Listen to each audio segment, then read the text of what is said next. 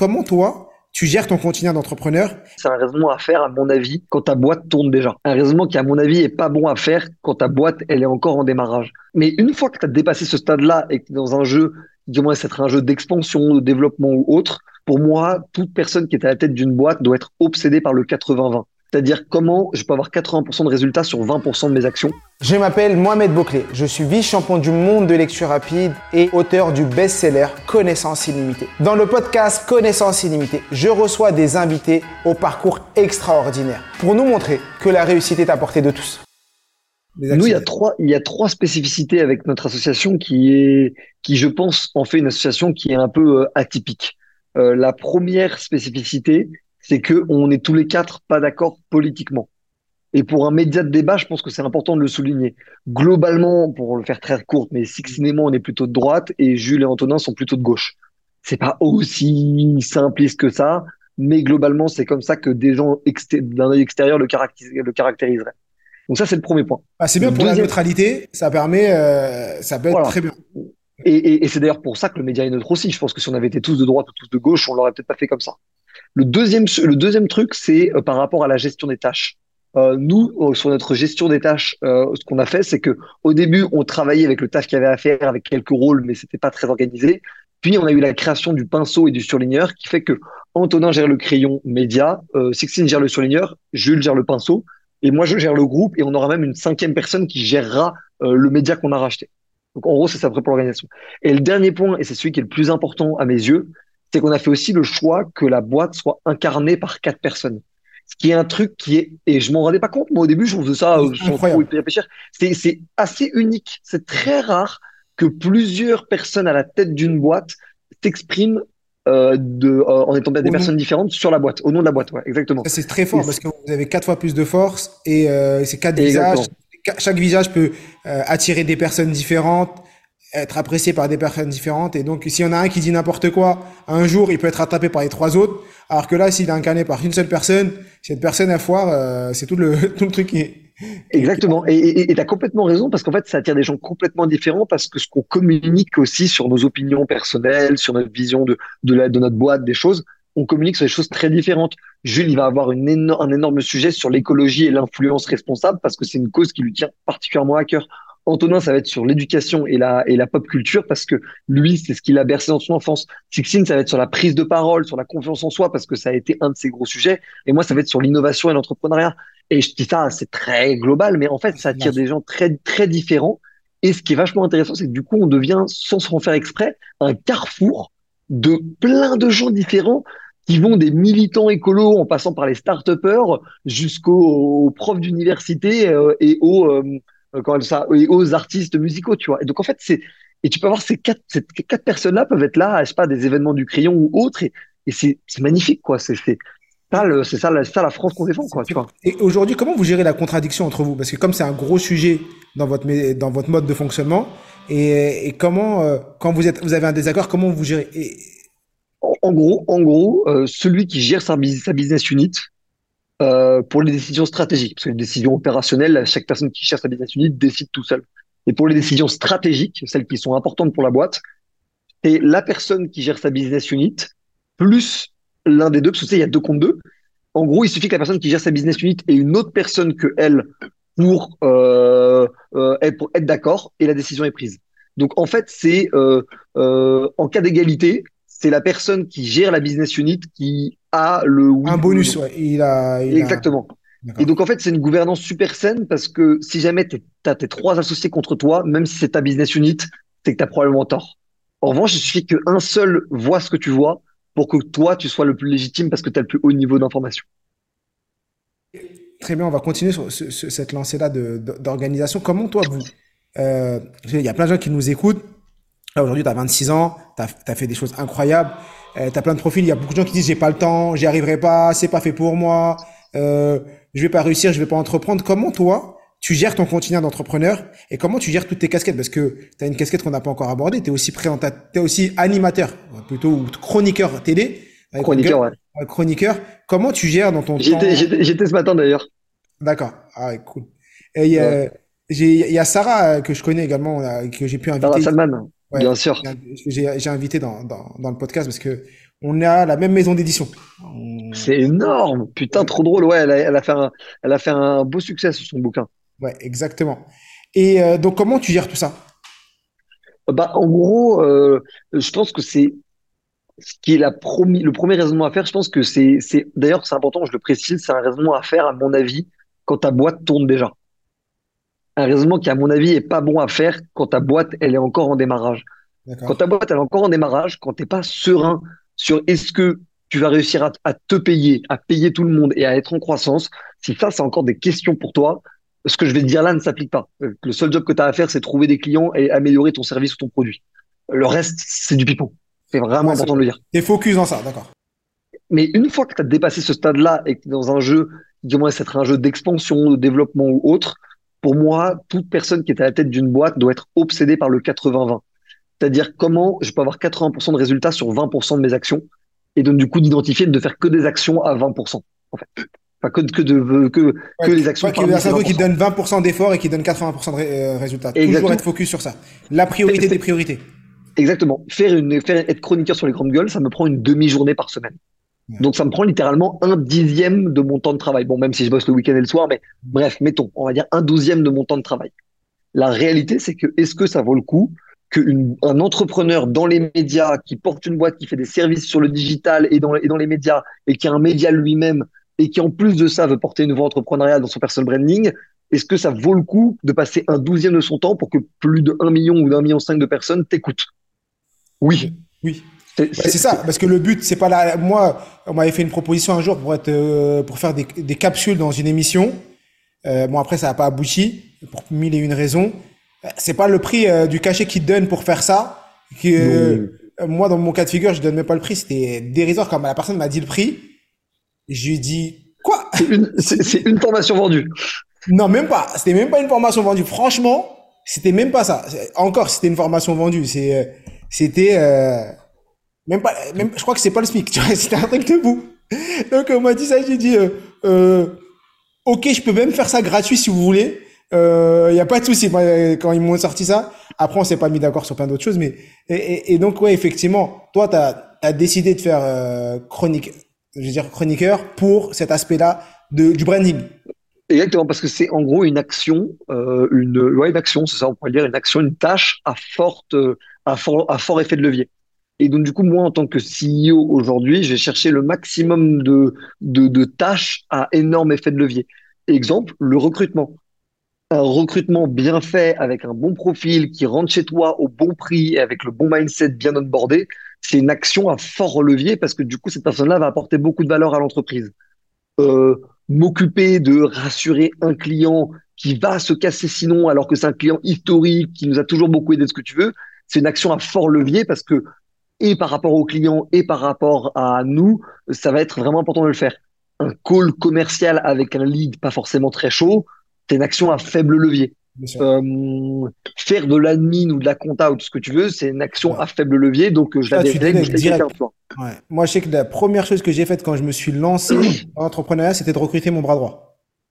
Ouais. Je me ça, payais même pas. Tâche, tâche, tâche à énorme levier, tu vois. Ouais. Je me Donc, c'est payais la pas personne. Que j'ai fait ça. C'est-à-dire que j'ai préféré payer mon bras droit que, euh, que me payer moi et, et- et c'est juste incroyable. Et Donc, t'as eu, eu raison, Donc, on- Nous, on a, du nous, on a quatre- fait ça. hein. Nous, on a fait ça. hein. Nos, nos trois premiers employés ont été payés avant nous. Tous ceux qui verront la, la vidéo, vous voyez que on est euh, Valorant euh, se déplace. C'est- très particulier. C'est des podcasts euh, euh, parce que je mets la vidéo sur YouTube. Je l'avais pas précisé tout à l'heure. C'est- c'est- T'inquiète, t'inquiète. Ça va, J'ai regardé, j'ai regardé, moi, t'inquiète. Ah ouais, donc ça va alors, ça va, ça va. Il, il a vu et c'est bien parce qu'on a pu visiter sa cuisine. ta cuisine ou ta salle de bain, je crois. C'est la- salle de bain de mon bureau. Ouais. Ah, c'est la salle de bain de ton bureau. Ça, c'est trop cool. Euh, et je vous invite vraiment, euh, ceux qui écoutent ça sur, en podcast audio, à aller voir la vidéo. euh, ça peut être aussi euh, super cool. Euh, on arrive, j'ai quelques, encore quelques petites questions parce que moi j'aime bien connaître les, les réussites et les échecs des, pe- des personnes avec qui je parle. Ça m'inspire beaucoup. Et Ouais. dans ton parcours entrepreneurial, parce qu'on a l'impression que tu as eu que des réussites, tu as lancé ta boîte événementielle. Non, mais bien sûr, je sais, je, je sais avant même. Je les connais pas, je connais pas les échecs, mais c'est sûr parce que tout le monde a des échecs, mais malheureusement, les gens ont l'impression de voir que les réussites. C'est une- un biais cognitif qui fait qu'on voit que le positif sur les réseaux. Et on a l'impression que tout le monde réussit sauf eux, sauf nous. Donc, dans ton cas de figure, tu as lancé ta boîte événementielle, ça a fonctionné. Tu as lancé ta boîte avec ton ex, euh, ça a fonctionné jusqu'à que l'aspect euh, perso arrête de fonctionner. Tu as lancé le client, c'est incroyable. C'est quoi les échecs que tu as pu vivre? Alors, entre la boîte d'événementiel et la boîte de community management, j'ai essayé de monter une boîte avec un pote pendant deux, trois mois. Sauf qu'en fait, euh, on, on préférait, euh, on préférait faire les cons à deux en réunion plutôt que de vraiment avancer sur le projet. On préférait boire une bière travailler. Exactement. On, euh, encore, mais ça avait été qu'une bière. Et, euh, et, euh, et, après, euh, et après, on a, on a essayé de vendre ça à 4-5 clients avec un, en gros un projet qu'un mec avait monté en Suisse. On voulait monter le même en, en France, faire le copycat de ça. Et en fait, euh, donc du coup, il y avait aucune raison que ça marche pas, parce que ça marchait en Suisse. Et en fait, on a juste été très mauvais, mauvaise exécution, mauvais pitch commercial, mauvais interlocuteur. Enfin, on était mauvais, mauvais, mauvais, mauvais. C'est vraiment, tu fais la liste, c'est que des conneries. C'est vraiment, on a fait que des conneries. Et, euh, et donc, euh, donc voilà. Euh, donc on s'est, on s'est arrêté. Donc ça c'était gros échec. En plus, c'était en, en rebond de moi événementiel. Donc du coup, je pensais que j'étais le king, que tout me réussissait. J'étais en mode voilà, moi je boîte, il y a quoi et tout.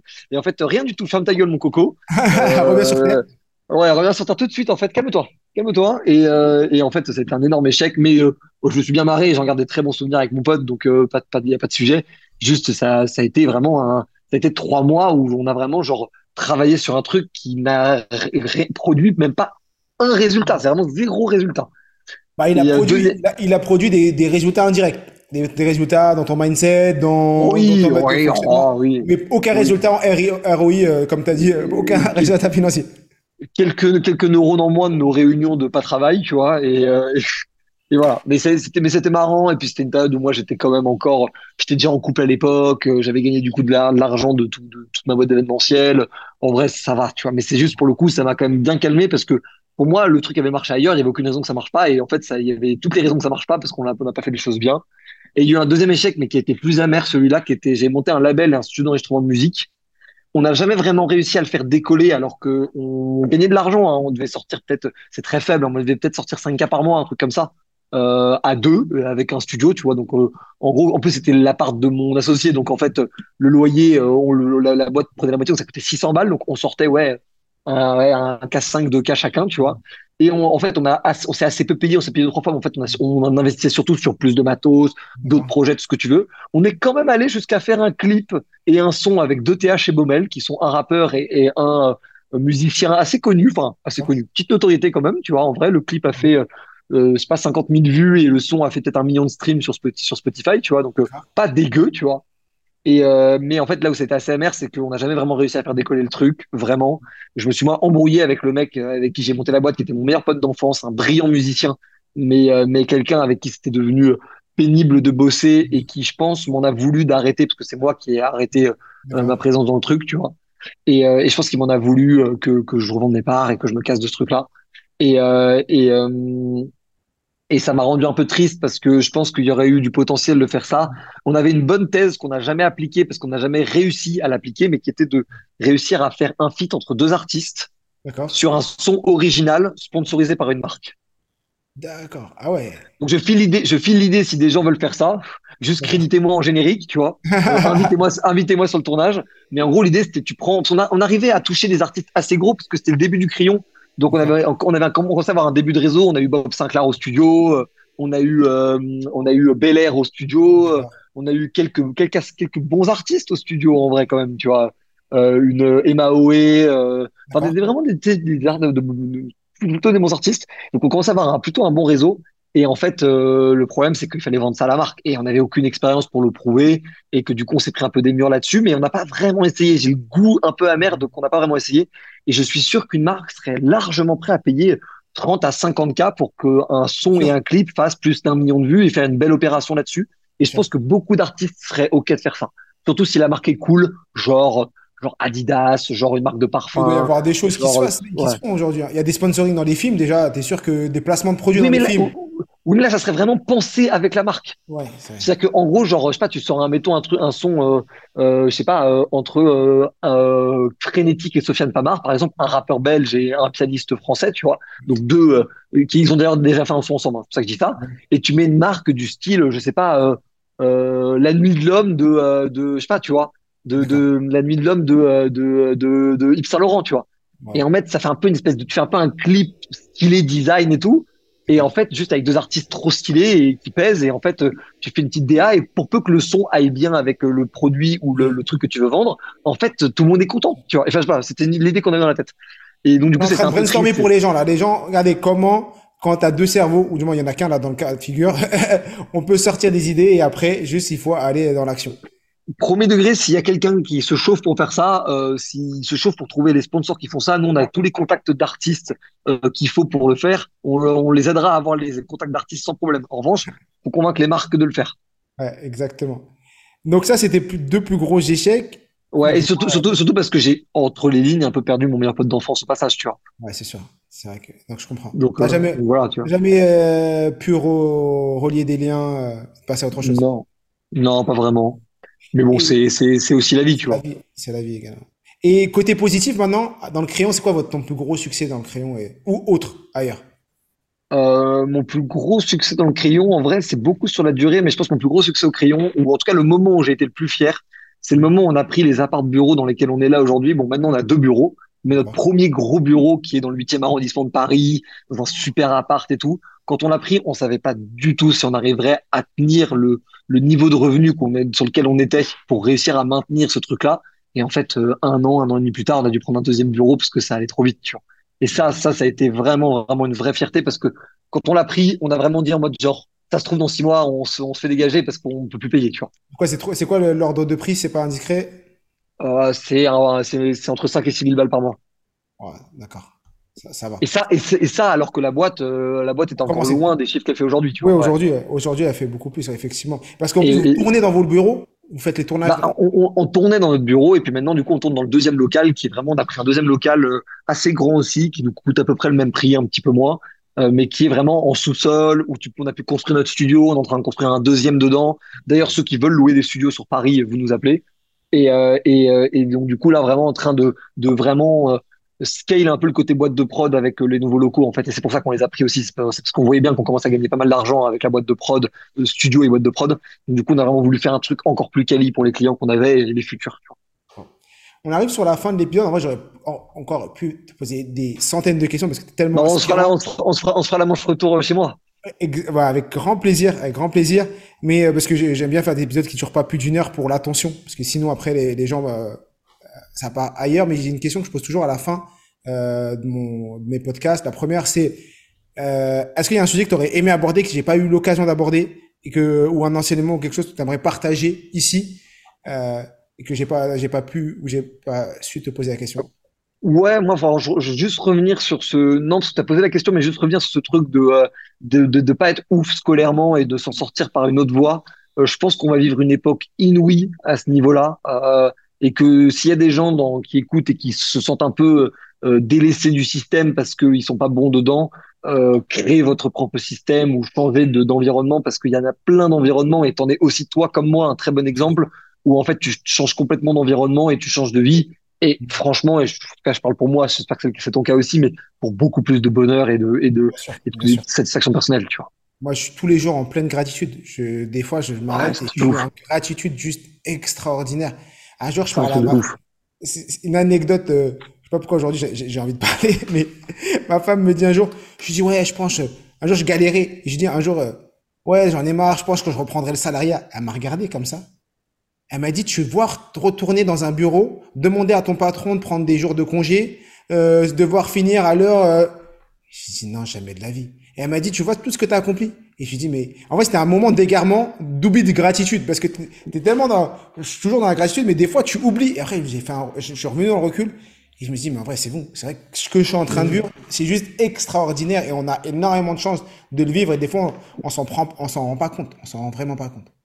Tu as complètement raison et j'insisterai, c'est euh, je sais plus qui a dit ça, je crois que c'est Paul Graham, donc le patron du plus gros incubateur de start-up aux États-Unis, genre Stripe, Airbnb ou Discord, voilà, ça, ça se pose là, niveau boîte créée. Ah ouais. Et il disait euh, j'ai rencontré très très peu de boîtes qui sont mortes à cause de la concurrence, virgule, la majorité des entreprises meurent de suicide. Hmm. Et j'avais trouvé ça incroyablement brillant parce que je pense que c'est une belle incitation à tout le monde de ne pas avoir le FOMO des chiffres et des, et des, et des succès des uns et des autres. Ce qui, moi, un truc qui m'a été enfin, j'étais très sensible au FOMO que sur les succès des uns et des autres. Je me disais, j'ai un esprit un peu de, de compétition où j'aime bien, j'aime bien gagner, mais j'aime pas forcément gagner, mais j'aime bien que j'aime bien qu'on qu'on garde les scores, tu vois, y compris quand ils sont en ma défaveur, tu vois. Et en fait, je me rends compte de plus en plus que oui, c'est bien de garder les scores, mais en fait, faut d'abord, surtout et tout le temps être concentré sur ce que toi tu fais et voir ce que font les autres comme de l'inspiration, euh, mais jamais comme euh, euh, de la compétition, parce qu'en fait, euh, eux n'auront aucune, aucun impact sur ton business euh, réellement, tu vois. C'est à des niveaux de boîte qui pèsent plusieurs milliards que tu commences à avoir des sujets de concurrence. Avant, c'est de la gnognotte.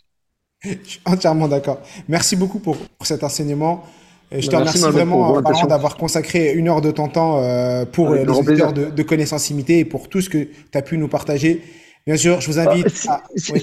petite annonce, euh, bah, juste nous on recrute, donc si jamais il y a des gens qui, euh, qui sont très forts en réseaux sociaux, n'hésite pas à me contacter sur LinkedIn ou par mail. Mais bien sûr, on mettra bien sûr tous tes réseaux, c'est ce que arriver à ça. On mettra tous tes réseaux, LinkedIn. Euh, tu, bah, tu me passeras ton mail si tu veux, euh, bien sûr. pour que je puisse le mettre. Mail, LinkedIn, Insta, pour que vous puissiez le contacter. Euh, bien sûr, merci pour la force, merci pour ce que tu fais et c'est juste incroyable. J'espère que le crayon va tout déchirer et que le million d'abonnés arrivera très rapidement sur YouTube. On et aussi. puisse euh, avoir des débats juste extraordinaires et j'espère que les prochains débats de la présidentielle, il y en aura euh, dans le crayon parce que ça, ça sera super cool. J'espère aussi, et puis euh, probablement très bientôt toi dessus aussi pour un petit débat. On essaiera d'organiser ça. Avec grand plaisir, avec grand plaisir. Merci Valorant et à très vite. Prenez soin de vous. Merci beaucoup, Je suis, tu es, nous sommes tous illimités.